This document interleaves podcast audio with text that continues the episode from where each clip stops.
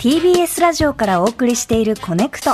月曜日は石山レンゲとパンサー、菅良太郎さんでお送りしています。お願いしますお願いします。えーここからは今一押しの TBS ポッドキャストとあなたをつなぐ、ポッドキャストコネクション。このポッドキャスト番組のここを聞いてほしいというリスナーの皆さんからの推薦コメントを紹介する企画です。はいそれでは早速メッセージをご紹介します。うんラジオネーム、チャリンコサトさん。はい脱力系音楽バラエティお坊さんミュージックが面白いです。お坊さんミュージック？はい。皆川玲奈アナウンサーとサイエンスエンターテイナーの五十嵐美樹さんが僧侶の枝智明さんに J-POP の歌詞を解きほぐしてもらう番組です、歌詞を仏教の視点から読み取っていてなるほどと共感したり、うん。そういうこと？と思ったり、うん。私は小沢健二さんの痛快ウキウキ通りでお布施の意味を知りました。ほう。ほう。ということで今日ピックアップするのは脱力系音楽バラエティお坊さんミュージックです。J-POP を優しく時に厳しく仏教的な視点で紐解く脱力系音楽バラエティ番組となっています。うん出演は公益財団法人仏教伝道協会に所属されている僧侶の枝智明さん。はい。サイエンスエンターテイナーで東京都市大学人間科学部特任准教授の五十嵐美樹さん、はい。そして TBS の皆川玲奈アナウンサーです、うん。はい。えーこの「お坊さんミュージックは」はい。TBS ラジオの特番としてうん。これまでに2回放送されているんですが、えーシンガーソングライターの愛子さんが、はいはい。えー TBS 系の「マツコの知らない世界」の4月11日火曜日放送分、えーラジオの世界で絶賛されていた、ほう。はい、その歌詞を仏教の視点から読み取るっていうのがどんな感じなんだろあの私も聞いてみたんですけど、うはい。えそこってそんな読み方あるんだっていうのがそのはい。仏教の,、あのなんだろうなその専門用語から、はいはいこうどんどんどんどん膨らませてうんい,、かれていて、まあ、本当にこう独特な脱力系音楽バラエティで、でもあのポクポクポクチーンっていうのがこう SE で入ってたりとかして穏やかな気持ちになれますね。えー、でも聞いてみたいですね。やっぱその歌詞をこう読み解くみたいなの好きなんですよ、ええ作業として、ええ。これね仏教の視点面でも白い仏教の視点っていうのはないからね。はい、えーこれからお聞きいただくのは2022年5月8日放送の初回です。うん。小沢健二さんの楽曲「痛快ウキウキ通り」の歌詞「プラダの靴が欲しいの」という歌詞についてお話ししている場面、はい。どんなお話か聞いてみましょ歌い出しから、うん。プラダの靴が欲しいの、うん。そんな君の願いを叶えるためって、そうそうそう。いやもうもう最高じゃないですか。もう、小酒、そん。な女の子やめときって 思うでしょ？いや、ブラダの靴が欲しいなんて言ってる女の子好きになっちゃダメだよって私はもう、なるほど。もう最初のフレーズで心をわしづかみにされて。で、もプラダの靴ですよ。いや、そうなのよ。でも好きな女の子だったら多分買ってあげたくなるんじゃない？ほど。ね？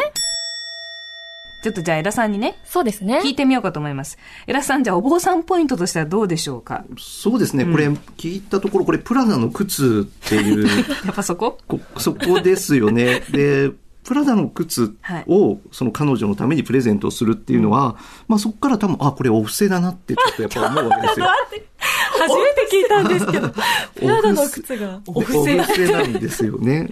で、お布施ってなんかまあ、なんか、ふ世間一般のイメージとして、お布施というのは大体対応葬式とかご法事の時に、僧侶の方に渡すお金がお布施だって皆さん思ってるかもしれないんですけども、お布施っていろんなタイプの、はい。実は、あの、いろんなものがあっても別に全然構わないんですね。はい。だから、プラザの靴をプレゼントするという、あ、これ彼女に不正をしてんのかなっていうふうに ちょっと私は思ったんですけれどもただね、その後のえね、え歌詞というか考え方がね、ちょっといただけないというかですね。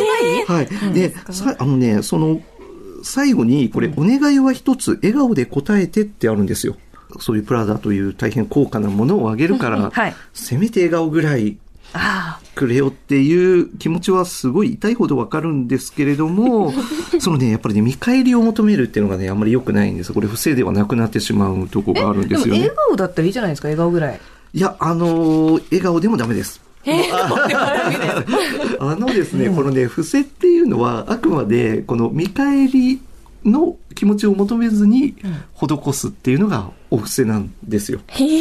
だから、少しでもなんか見返りを求めてしまうと、あの、それ不正じゃなくなっちゃうんですね。へえ。だから仏教ではその不正のことを記者っていう言葉で言い換えるときなんですね。記者っていうのは喜んで捨てるっていう。捨てる？